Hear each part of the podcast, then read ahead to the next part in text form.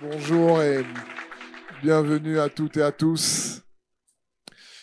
Merci d'être là ce matin en cette saison cyclonique. Je sais qu'il y en a qui habitent un peu loin.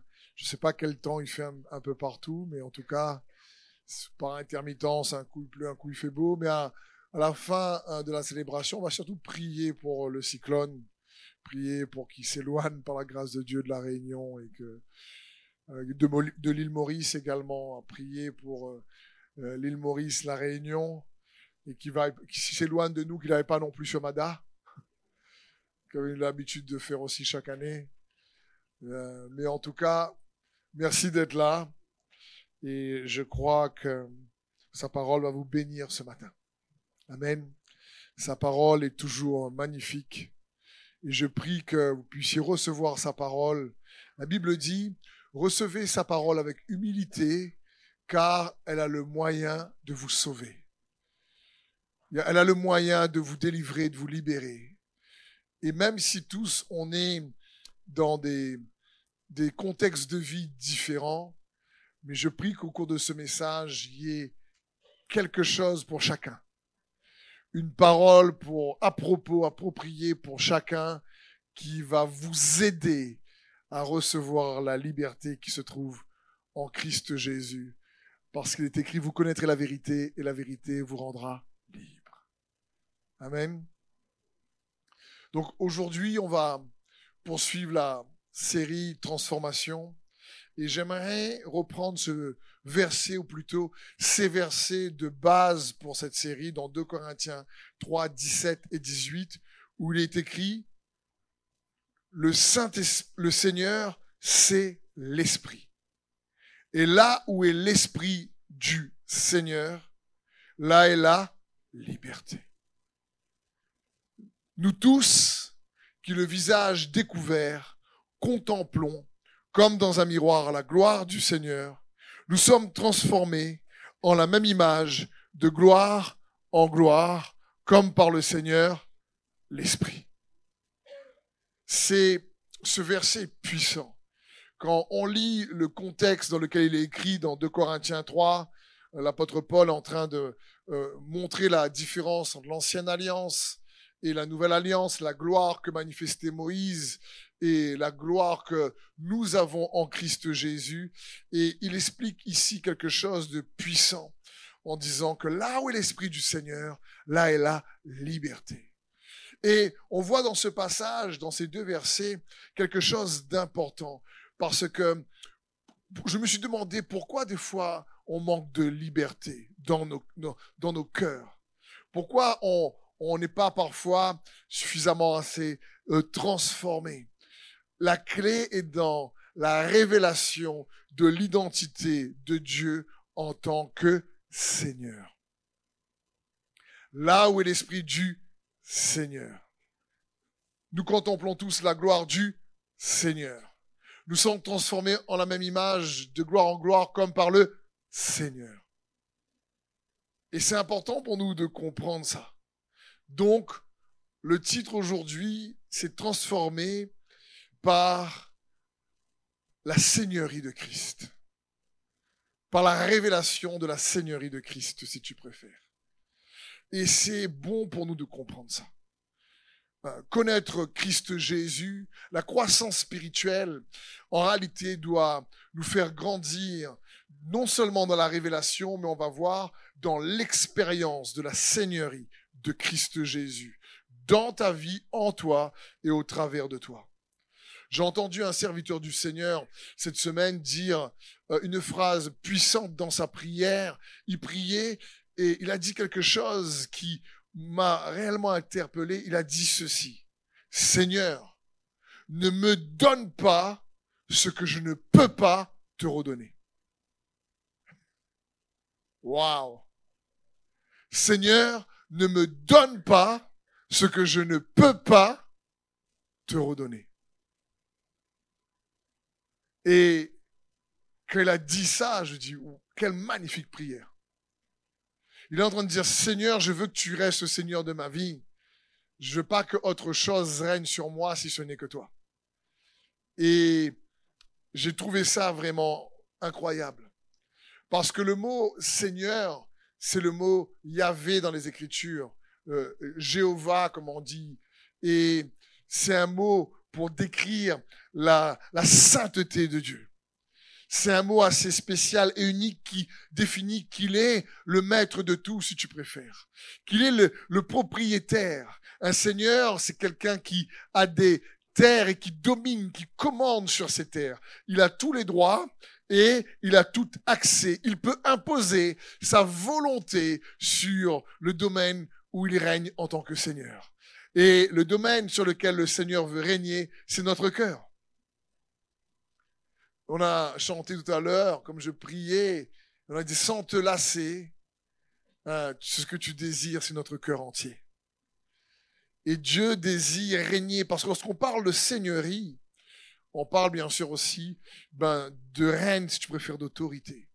Car là où est l'Esprit du Seigneur, là est la liberté.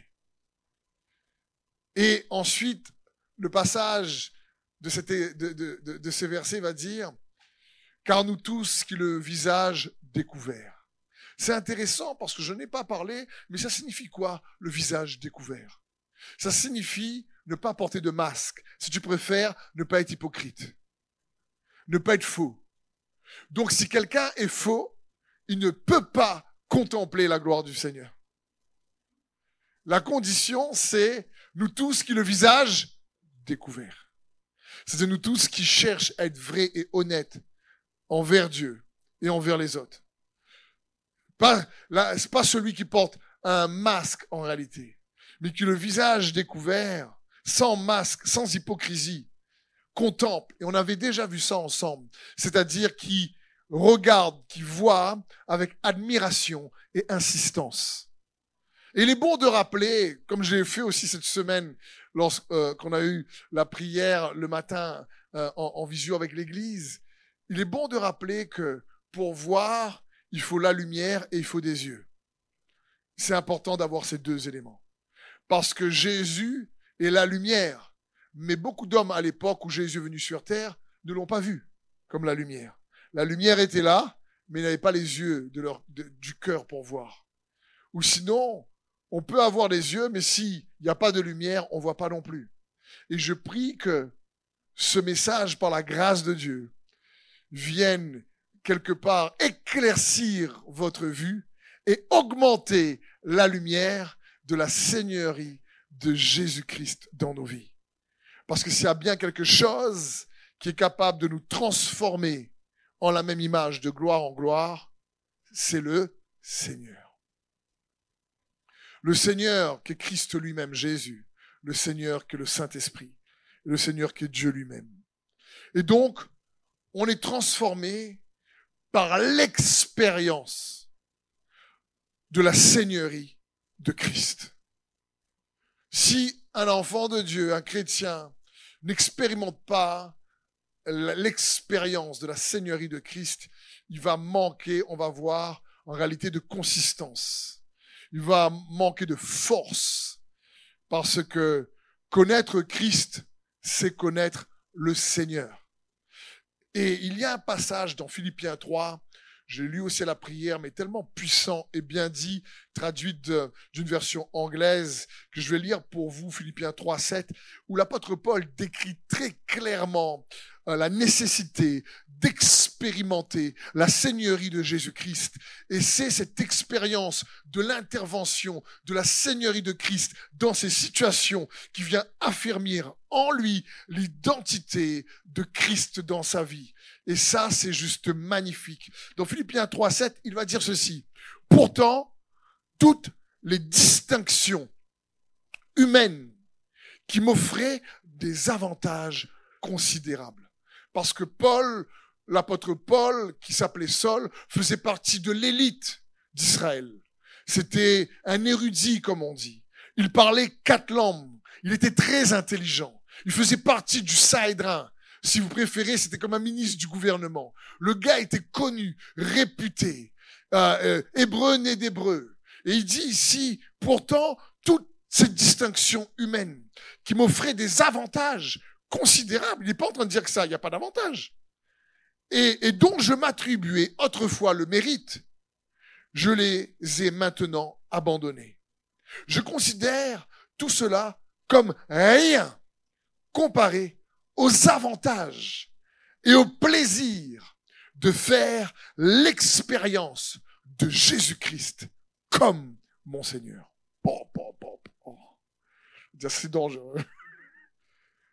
L'apôtre Paul ici est en train de dire, tout ce qui pour moi avait un avantage considérable, ma notoriété, ma dignité, ma catégorie sociale, euh, la prestance que je pouvais avoir, euh, qui me donnait un impact et m'ouvrir les portes au plus haut niveau de ma nation, dit toutes ces choses, je les ai abandonnées et même je les considère réellement comme rien. Ces avantages, je les considère comme rien comparé à un avantage suprême, celui de faire l'expérience de la seigneurie de Jésus-Christ. C'est juste magnifique. Donc je pense que Paul avait compris quelque chose qu'on n'a peut-être pas bien compris. je pense qu'il avait vraiment compris quelque chose que, que Dieu nous aide, tu as plus de lumière et des yeux un peu plus clairs. Qu'on puisse mieux contempler la gloire du Seigneur, afin d'être transformé en la même image. Et puis il va dire au verset 8, le connaître réellement euh, signifie pour moi d'abandonner tout ce qui concernait mon passé et de jeter toutes mes vantardises à la poubelle. Tout cela est devenu comme un tas de fumier pour moi maintenant. Car je cherche uniquement à m'enrichir de la réalité incomparable de la connaissance de Jésus-Christ et de l'expérimenter comme Seigneur dans toute sa grandeur. C'est juste magnifique. Paul est en train de dire ici, mais tout ça, j'ai compris en fin de compte que c'est, ça, ça m'enrichit pas autant en réalité que l'incomparable richesse de la connaissance de Christ. Quelle connaissance? Celui de faire l'expérience du Seigneur Jésus, l'expérience de sa Seigneurie dans toute sa grandeur, dans toute sa splendeur, si tu préfères. Il dit, ma passion est d'être constamment travaillé par lui et de ne pas intervenir avec ma propre justice basée sur mes mérites et ma capacité à pratiquer la loi écrite. Mon objectif est d'expérimenter l'intervention toujours fidèle de sa justice, celle de Jésus-Christ, la justice même qui vient de Dieu. Paul est en train de dire ici que je m'efforce pour expérimenter la seigneurie de Jésus-Christ. C'est à chaque fois que quelque chose de compliqué, une situation injuste qui m'arrive, un défi qui m'arrive, au lieu d'essayer de euh, résoudre toujours par ma propre capacité, il dit je m'efforce à, tout simplement à m'attendre à l'intervention de sa justice. Parce que c'est lorsque je vais voir sa justice intervenir dans ma situation que je vais commencer à mieux entrevoir, à percevoir la grandeur de sa seigneurie. Voilà ce qu'il veut dire ici.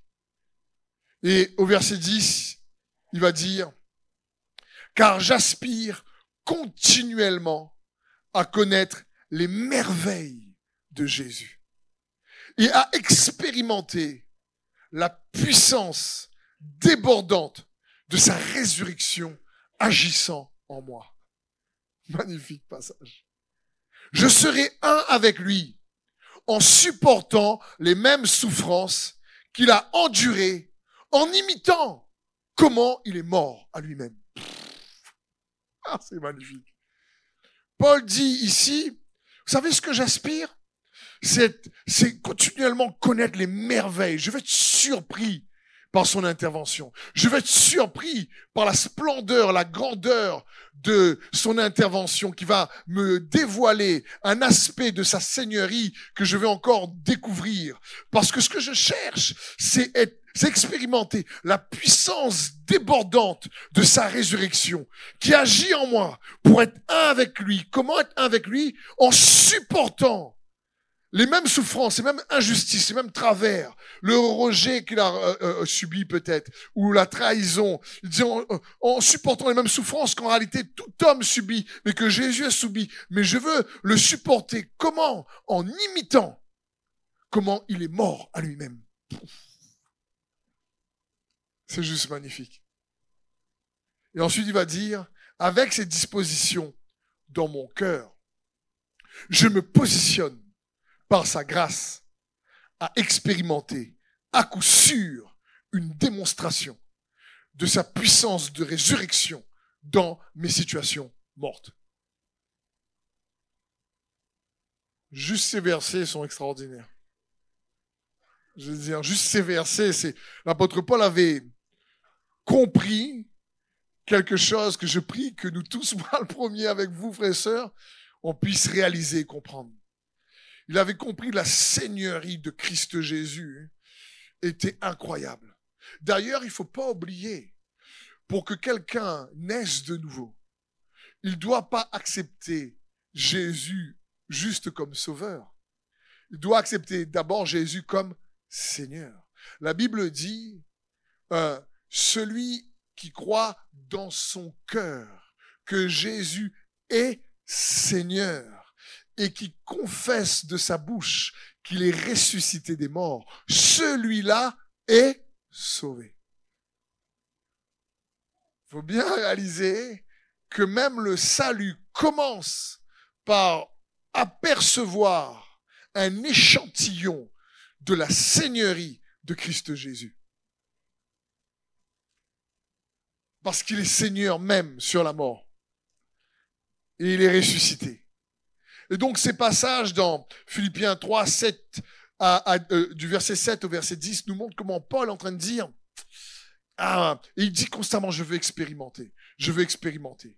Je veux, quand je subis quelque chose de compliqué ou de difficile, quand il y a de l'injustice, alors je regarde à Jésus et je veux imiter comment lui, il est mort à lui-même pour pouvoir endurer peut-être les situations compliquées. Et surtout, au lieu d'intervenir charnellement par mes propres mérites et ma, et ma propre force, je veux m'attendre à son intervention. Je veux croire eh, qu'il va agir et qu'il va manifester sa justice. Et il dit, alors, je vais voir agir sa puissance de résurrection en moi et au travers de moi. C'est juste puissant, ce passage.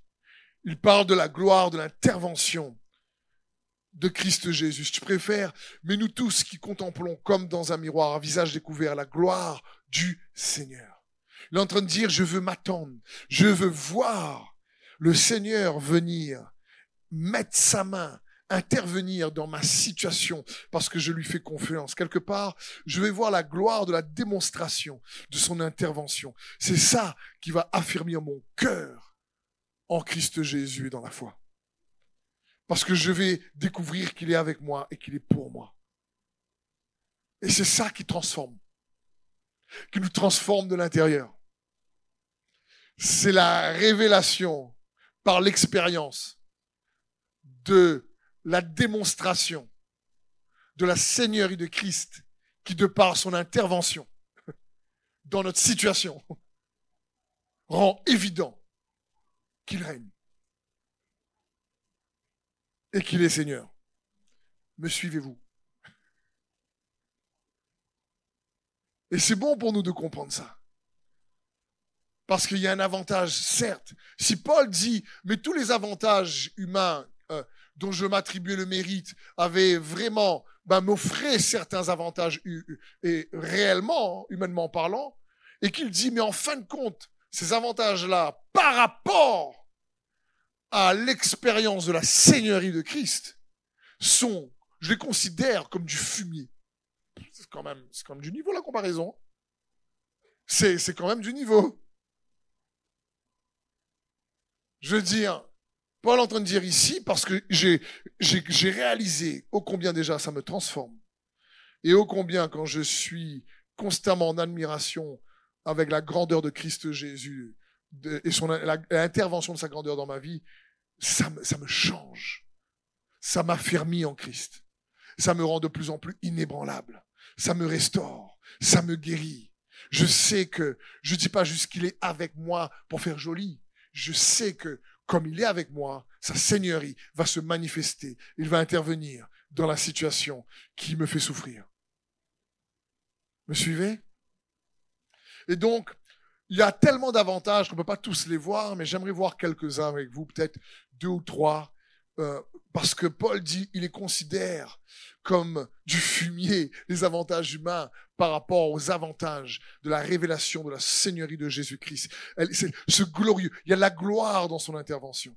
Il y a quelque chose qui produit un bénéfice dans le temps présent et qui produit un bénéfice pour l'éternité à venir. Et un des premiers avantages, ben, c'est tout simplement dans le verset 17 qu'on le voit. Or, le Seigneur, c'est l'Esprit. Et là où est l'Esprit du Seigneur, là est la liberté. Il y a un avantage puissant lorsqu'on expérimente la Seigneurie de Christ, c'est que on est libre tu deviens libre. Libre du péché qui t'a affecté. Libre d'addiction. Libre de peur. Libre de blessures qui t'affectent encore aujourd'hui ou qui t'affectaient. Libre d'angoisse. Libre de l'oppression. Libre de la dépression. Libre du péché et de ses effets. Libre des calomnies. Libre euh, de l'injustice. Tu es libre. C'est-à-dire que tout ce que l'ennemi essaie de déployer pour t'affecter, en fin de compte, ne t'affecte pas parce que tu es libre. Comprenez? Parce qu'au lieu de laisser le péché régner sur toi et t'affecter, tu laisses sa seigneurie régner sur toi. Et la seigneurie de Dieu se manifeste toujours par la paix et la joie. Parce que le royaume de Dieu, c'est la, justice, la paix et la joie par le Saint-Esprit. Si tu préfères, c'est une liberté qui produit dans toutes les saisons de ta vie, lorsque la Seigneurie de Christ est expérimentée, même si la saison de certaines saisons de nos vies sont difficiles, ça produit, si tu veux, un contentement. C'est-à-dire un contentement dans le sens où tu apprends à apprécier, pleinement quand même la saison de ta vie dans laquelle tu es, malgré les défis, parce que sa seigneurie te rend libre de la difficulté, de l'adversité qui cherche à pourrir ta vie intérieurement. Me suivez-vous? Que l'apôtre Paul dit, j'ai appris à me contenter. Il dit, j'ai appris à me contenter. Il dit, je sais vivre dans l'abondance, je sais vivre dans la disette. Il est en train de dire, j'ai appris à avoir une vie qui réellement est pleine et satisfaisante. Malgré les saisons difficiles, malgré les adversités, il est en train de dire, ma vie, je l'apprécie.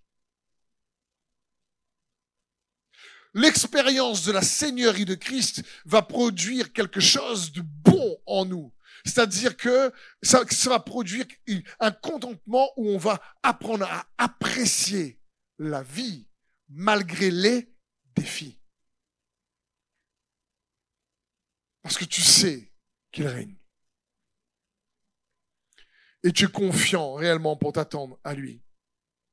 C'est une liberté intérieure. Là où est l'esprit du Seigneur. Là est la liberté.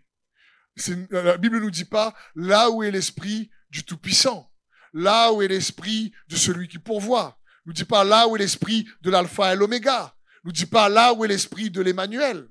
Même si tout ça, c'est Dieu lui-même. Dit là où est l'esprit du Seigneur. C'est une qualité de la nature de Dieu.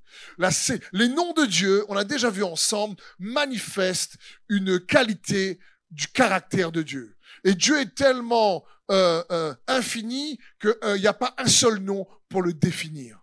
Mais ces qualités dans ces noms révèlent justement des clés qui doivent nous permettre de triompher de certaines situations présentes dans le naturel.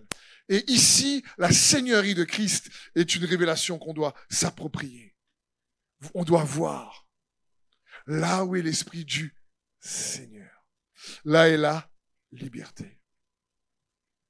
On a vu, oui, tout à l'heure, vous connaîtrez la vérité, la vérité vous rendra libre. Mais c'est la vérité sur qui? C'est la vérité sur qui est Dieu? En toi. Et qui est Dieu en toi? Il est le Seigneur. L'esprit dont parle le texte, c'est le Seigneur. Parce que en grandissant dans l'expérience de Jésus-Christ comme réellement le Seigneur de ta vie, c'est c'est quoi un peu le Seigneur? C'est comme si lorsqu'on expérimente la démonstration de l'intervention de Christ et de sa seigneurie dans notre situation, c'est comme si qu'il est dans le monde invisible, en réalité devient évident dans le monde visible. Vous comprenez? Devient évident de par la paix qu'on manifeste dans une situation d'adversité. De par la joie qu'on manifeste dans une situation euh, compliquée. De par sa, sa présence qui en fin de compte devient évidente lorsque on traverse une situation qui semble opposée. Un autre avantage, à côté de la liberté, c'est les doutes s'enfuient. Si tu préfères, notre espérance est accompagnée d'une forte assurance. Désolé pour les fautes. D'une forte assurance. Tu, tu espères, mais c'est une espérance inébranlable.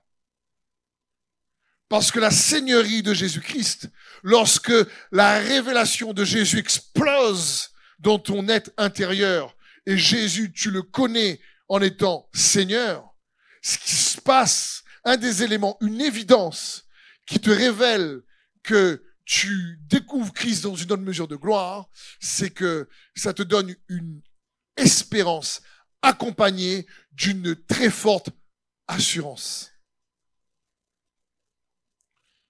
Et on voit ça avec Moïse. Moïse, vous savez, a une révélation de l'éternel comme Seigneur. Abraham, Isaac et Jacob avaient une révélation de l'éternel comme le Dieu tout-puissant. Et, mais Moïse n'avait pas bien compris au départ. Quand il voit l'Éternel se manifester, lui parler dans le buisson ardent dans le désert, et qui demande qui tu es, et qui dit je suis. Euh, il est en train de dire ici, je suis Seigneur, mais Moïse n'avait pas bien compris. Et dans Exode 3, Dieu l'envoie vers Pharaon et lui dit, va libérer mon peuple. Moïse écoute le Seigneur, il y va, il va avec le bâton qui se transforme en serpent, il dit à Pharaon, libère mon peuple.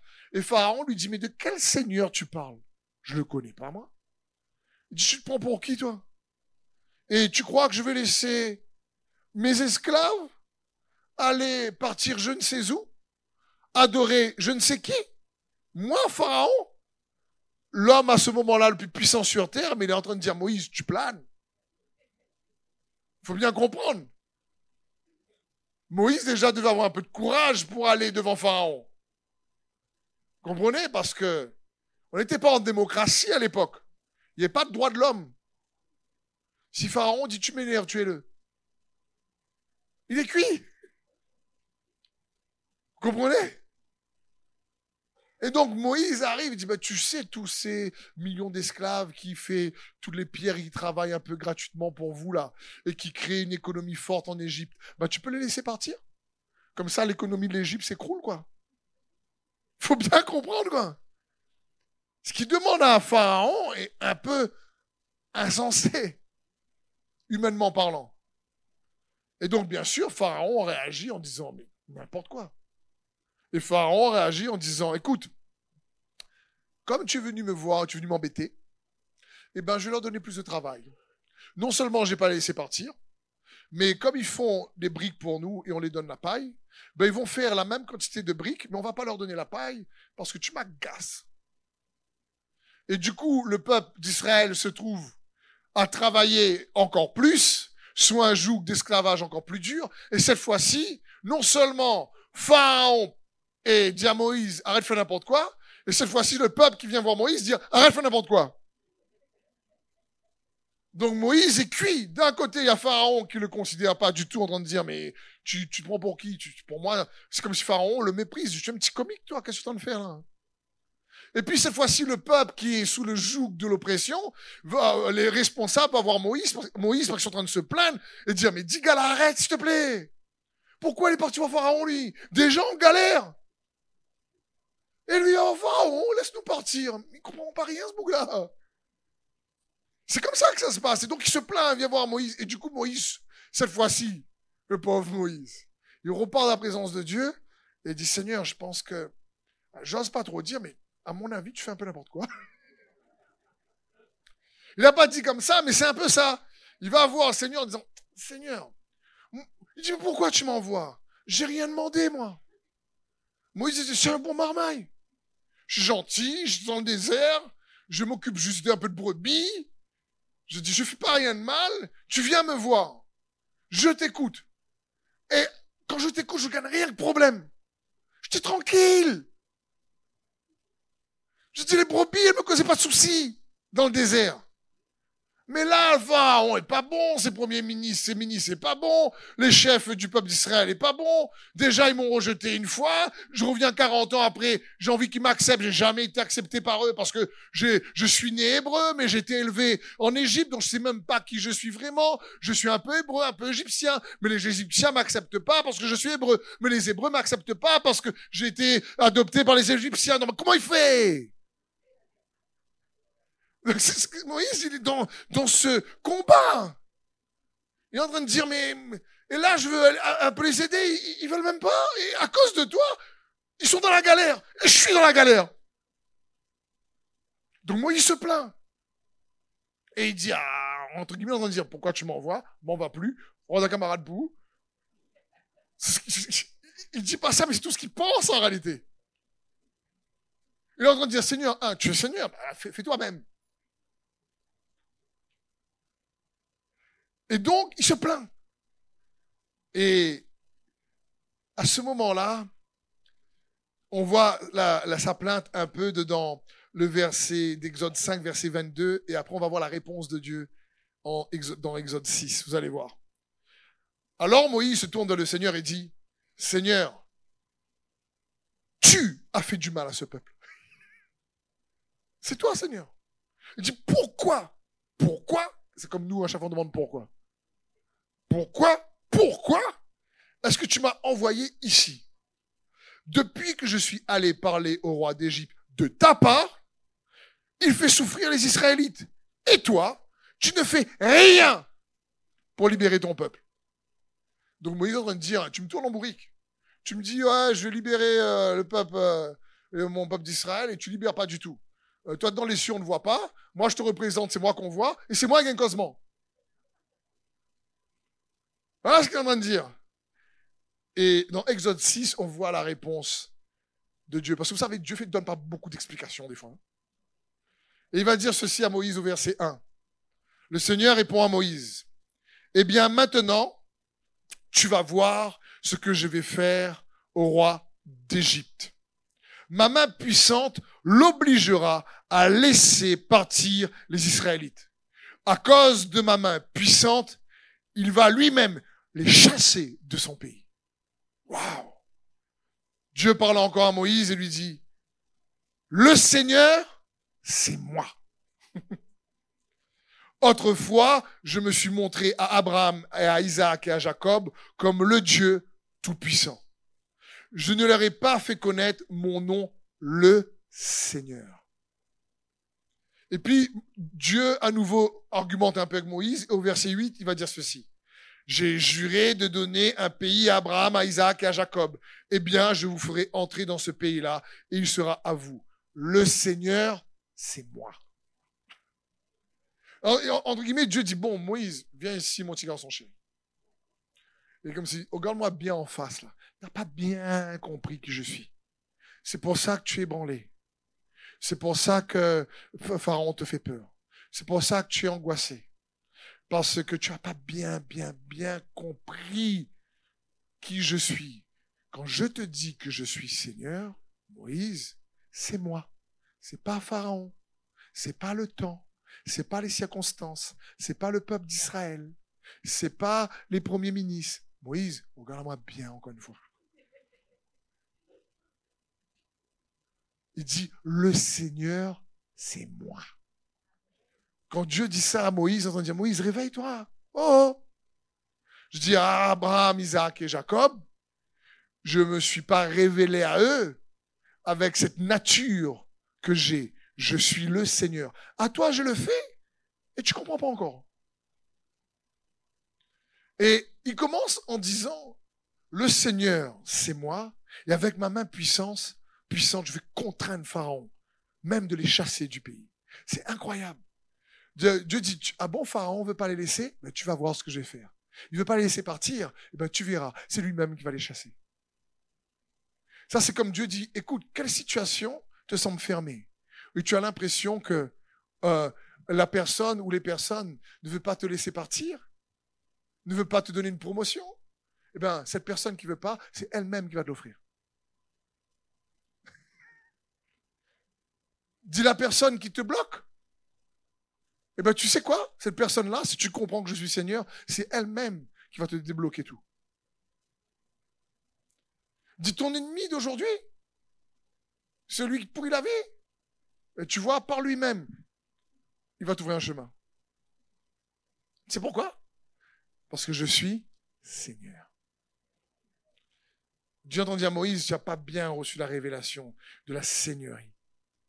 Dit, c'est moi qui commande le temps et les circonstances. C'est Dieu, Pharaon. Dieu entend dire, Moïse, tu n'as pas compris, mais, Pharaon, c'est une marionnette entre mes mains. Je vais juste l'énerver. Il sera tellement énervé, et à un moment donné, il va dire à Moïse, chape, chape, chape. Parce qu'aujourd'hui, Pharaon est en train de dire, il ne connaît pas ce qu'est le Seigneur. Mais va découvrir. Toi, Moïse, fais-moi confiance. Toi, Moïse, garde la foi en moi. Et à partir de ce jour, Moïse est reparti devant le Pharaon en n'étant plus jamais le même. À partir de là, quand Moïse est parti devant Pharaon, il n'y avait plus d'intimidation. À partir de là, même quand le peuple se, plaignait envers lui, il n'y avait plus non plus de, souffrance. Il ne se sentait plus rejeté par le peuple à ce moment-là. Parce qu'il savait que l'Éternel est le Seigneur. Moïse est devenu inébranlable. La Bible dit même dans Hébreu 11, mais il a enduré l'ignominie, Moïse également, le, rejet, a, il, a, préféré même l'humiliation avec le peuple de Dieu que les richesses de l'Égypte, parce qu'il voyait le Dieu invisible. Il voyait la seigneurie de Dieu avec lui. Et donc on voit bien ici ce qui se passe en Moïse. C'est l'expérience de la révélation de Dieu comme Seigneur a produit un changement intérieur dans son cœur qui est venu faire disparaître ses peurs. Me suivez-vous? Et je ne sais pas quelles sont tes peurs. Quelle situation est comme Pharaon devant toi aujourd'hui? Quelle situation tu te dis, mais est-ce que je vais pouvoir y arriver? Et Dieu veut juste t'inviter, m'inviter, nous inviter à découvrir le Seigneur Jésus comme le Seigneur. Car là où est l'Esprit du Seigneur, là est la liberté. Nous tous qui contemplons le visage découvert, comme dans un miroir, la gloire du Seigneur. Nous sommes transformés. Moïse a été transformé. En la même image. Comment? Dieu est inébranlable. Quand Moïse a vu la seigneurie de Jésus, de, de l'éternel, à ce moment-là, Jésus n'était pas venu, il est devenu inébranlable. Comme un miroir, il reflétait le Dieu inébranlable, parce qu'il avait fait l'expérience du Dieu inébranlable. Et en le voyant comme Seigneur, il a été transformé en la même image. Et Dieu t'invite et il m'invite à aller chercher, à connaître Christ Jésus comme le Seigneur. Nous sommes transformés en la même image de gloire en gloire, comme par le Seigneur, Esprit. Un autre avantage incroyable à côté de les peurs partent, les angoisses peuvent partir, qu'une situation te fait peur et à un moment donné, tu réalises que Dieu est Seigneur sur cette situation, sur toi-même, mais tu sais qu'est-ce qui se passe également? C'est les démons voient que tu es soutenu et empuissancé par la Seigneurie de Christ Jésus. C'est à un moment donné, le, royaume des ténèbres voit que c'est un moule n'est pas tout seul. n'est pas tout seul. À la réunion, on dit cette expression-là en général dans le mauvais sens. On regarde quelqu'un un peu bizarre, fait, hmm, il n'est pas tout seul.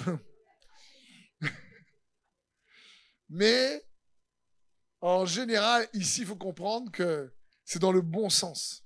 Pourquoi? Parce que quand la Seigneurie de Christ est installée ou expérimentée dans ton cœur, c'est comme si une mesure d'autorité a été ajoutée à ton identité. C'est-à-dire, Dieu nous donne l'autorité, mais il faut aller la saisir et la prendre. Dieu nous donne l'autorité, mais il faut réellement euh, l'expérimenter pour la manifester. Et quand quelqu'un a la révélation de la Seigneurie de Christ, ce que les démons voient, c'est justement la mesure de la Seigneurie de Christ qui back ce chrétien et qui fait fuir les démons. Quand la Bible dit par exemple dans Jean 4, 7, la Bible dit soumettez-vous donc à Dieu et résistez au diable et il fuira loin de vous. Il faut bien comprendre que le diable ne fuit pas loin de nous parce qu'on résiste par nos propres efforts. Et dites, Tiboula résiste bien, c'est pas ça. Il dit, c'est pas par nos propres efforts qu'on résiste. Il dit, résiste tellement, waouh, est fort, hein, est fort, elle est forte, qui part. C'est pas ça. C'est parce que la Bible dit d'abord, soumettez-vous à Dieu. À quoi? À sa seigneurie. Parce que quand tu te soumets à sa seigneurie, automatiquement, l'autorité de sa seigneurie te soutient, te bat, comme on dit en anglais. Et quand le diable, l'ennemi, voit que tu es soumis à Dieu, et donc, quand il te voit, il voit la puissance de la Seigneurie de Christ et de son autorité en train de te soutenir et de t'empuissancer, c'est ça qui le fait fuir. Me suivez-vous? Donc c'est comme ça qu'on peut le résister. Parce qu'on le résiste, parce qu'on est soumis à la seigneurie de sa parole, par exemple. On est soumis à la seigneurie de son amour, par exemple. Tu sais que, ah, quelqu'un t'énerve, il y a un ennemi, tu dis Seigneur, je, écoute, je pardonne, je bénis quand même. Tu te soumets à la Seigneurie. Donc quand l'ennemi veut utiliser cet ennemi pour affecter ton cœur, il ne peut pas. Parce que tu t'es soumis à la Seigneurie de la parole en pardonnant, en bénissant. Donc quand il te voit baqué par la parole, non seulement tu t'es soumis, et donc tu es capable de résister parce que la force de Dieu en toi, parce que toi tu es soumis à sa parole, va le faire fuir. Me suivez-vous? C'est dans ce sens. Il ne fuit pas parce que nous, on est fort. Il fuit parce qu'il voit l'autorité de Christ. Si vous préférez, frères et sœurs, un, un des secrets, une des clés, si tu préfères, de la puissance de Christ se trouve dans la révélation et la soumission à la Seigneurie de Christ Jésus. C'est ça qui te réellement fortifie. Et, et quand euh, l'ennemi vient t'attaquer, il voit un chrétien rempli de l'autorité de Christ et de la seigneurie de Christ, parce qu'il voit un chrétien se soumis à l'amour, à la seigneurie de son amour. Comprenez?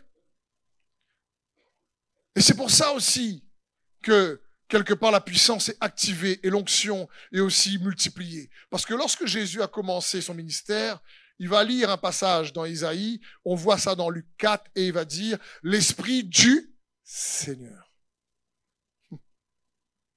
il est en train déjà de proclamer en tant qu'homme, même si c'est 100% Dieu, sa soumission à l'autorité du Seigneur. L'Esprit du Seigneur est sur moi, car il m'a oint pour annoncer une bonne nouvelle aux pauvres. Il m'a envoyé pour guérir ceux qui ont le cœur brisé, pour proclamer aux captifs la délivrance et aux aveugles le recouvrement de la vue, pour envoyer libres les opprimés. L'Esprit du Seigneur. Encore une fois, pas l'esprit du Tout-Puissant, pas l'esprit euh, euh, euh, du commencement et la fin, l'esprit du Seigneur.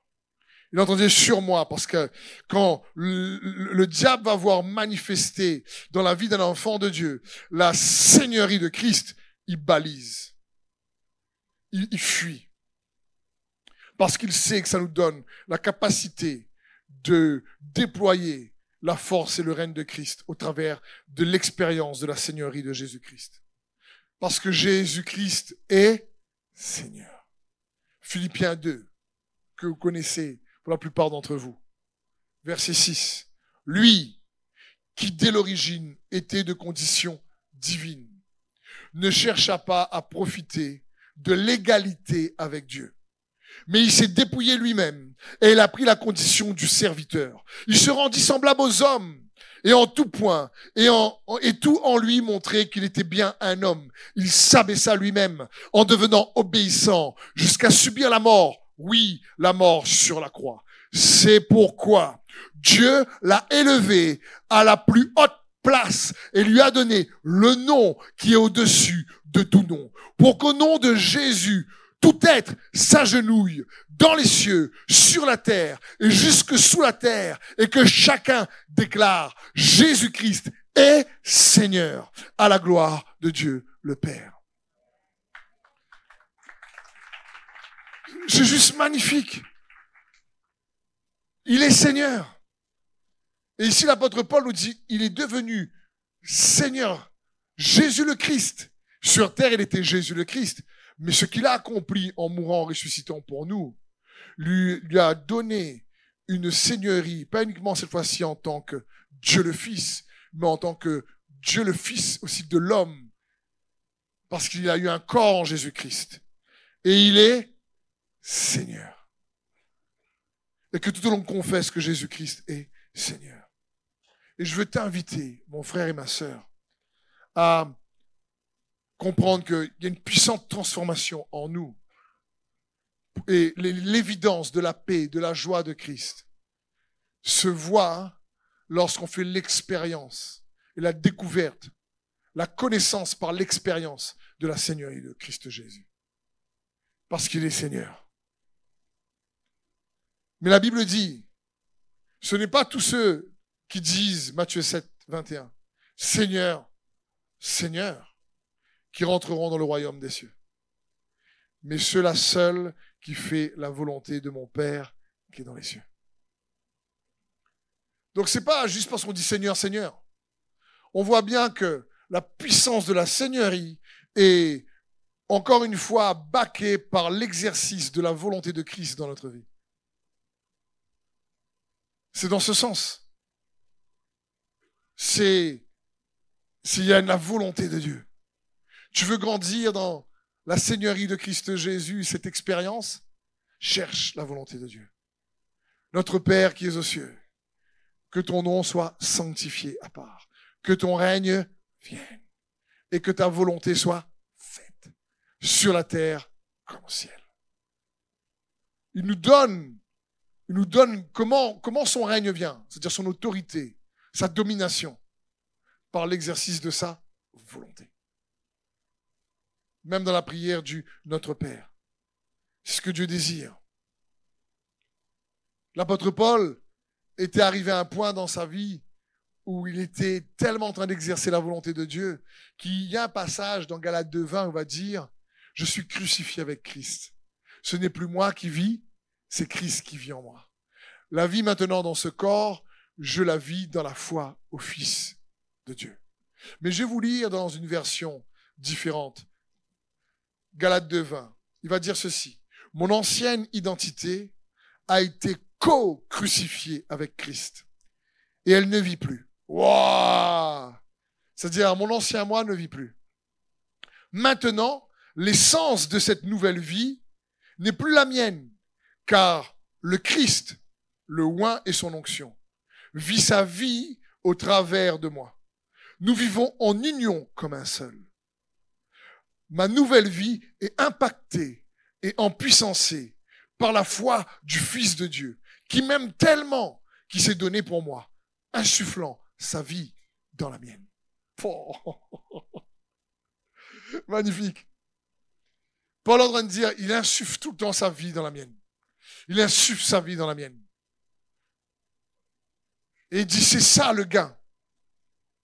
Et Dieu veut insuffler sa vie dans la tienne. Je termine par un verset aussi connu, Colossiens 3, 23 qui nous dit, tout ce que vous faites, faites-le de bon cœur, comme pour le Seigneur. Et non pour des. Sachant que vous recevrez du Seigneur l'héritage pour récompense. Servez Christ le Seigneur. Servez Christ le Seigneur. Paul ici en train de dire, mes frères bien-aimés, vous n'avez pas compris. C'est pas juste les hommes qu'on sert. C'est Christ le Seigneur qu'on sert. Écoute bien ceci. Je, termine euh, cette conclusion, on va dire, par deux questions. Qui va nous faire comprendre quand il dit sert Christ le Seigneur. Ça ne veut pas dire sert pas les hommes. Je te pose une question. Est-ce qu'on peut aimer un homme ou une femme plus que Dieu? Est-ce qu'on peut, quelque part, je vais reformuler, est-ce qu'on peut aimer les hommes sans aimer Dieu? Est-ce qu'on peut aimer les hommes sans aimer Dieu? Oui, il y a des gens qui aiment, qui s'aiment les uns les autres, sont pas chrétiens, ils aiment les gens ils n'aiment pas du tout Dieu. Donc, on peut, un homme, une femme, peut aimer l'homme, faire du bien aux hommes, sans aimer Dieu. D'accord? Mon autre question. Est-ce qu'on peut aimer Dieu sans aimer les hommes? Non. Parce que la parole de Dieu dit celui qui dit qu'il aime Dieu et qui n'aime pas son frère est un menteur. Maintenant, on revient à servir Christ le Seigneur. Est-ce qu'en réalité, on peut servir les hommes, même dans l'église ou ailleurs, sans que ce soit comme pour le Seigneur Oui. Une autre question Est-ce que vous pensez qu'on peut réellement servir le Seigneur sans servir les hommes? Ben non. Servez Christ le Seigneur. Donc tu sais, il est en train de dire ici, faut pas confondre, pas confondre, faites tout de bon cœur comme pour le Seigneur et non pour des hommes. Ça signifie pas, ben je vais servir Dieu et pas les gens. Je vais aimer Dieu et pas les gens. Ça signifie pas ça. Ça signifie si tu sers vraiment Christ, tu sais qu'est-ce qu'il va faire? Il va faire en sorte que l'évidence de cette réalité spirituelle va être démontrée par ton service envers les hommes qu'on voit. l'évidence de ton amour pour Dieu qu'on ne voit pas va être démontrée par l'évidence de ton amour pour les autres qu'on voit. Dans ce sens. Amen? Transformé par la Seigneurie de Christ Jésus. Et c'est ce que Dieu veut pour chacun d'entre nous. Est-ce qu'on peut se mettre debout, s'il vous plaît, frères et sœurs? Saint-Esprit, merci pour ceux qui regardent derrière leur écran. Merci pour mes frères ici, dans ce lieu. Viens nous révéler la Seigneurie de Jésus-Christ dans une autre dimension. Amen. Merci d'avoir suivi ce message. J'espère que ce message a fortifié votre foi. Merci également pour tous ceux et celles qui euh, nous soutiennent au travers de votre générosité. Vous avez en bas de votre écran un QR code qui vous conduira vers une page qui s'intitule je veux bénir.com. Merci de nous aider à propager sa parole. D'ailleurs, si ce message a fortifié votre foi et que vous connaissez quelqu'un de votre entourage qui aurait besoin de l'entendre, n'hésitez pas à lui partager ce message. Aussi, je vous encourage, si vous le souhaitez, à vous abonner à notre chaîne YouTube. Nous avons euh, des messages nouveaux chaque semaine. Nous sommes aussi présents sur d'autres médias dont vous aurez donc les liens dans la description ci-dessous. En tout cas, merci de nous avoir suivis. Soyez bénis.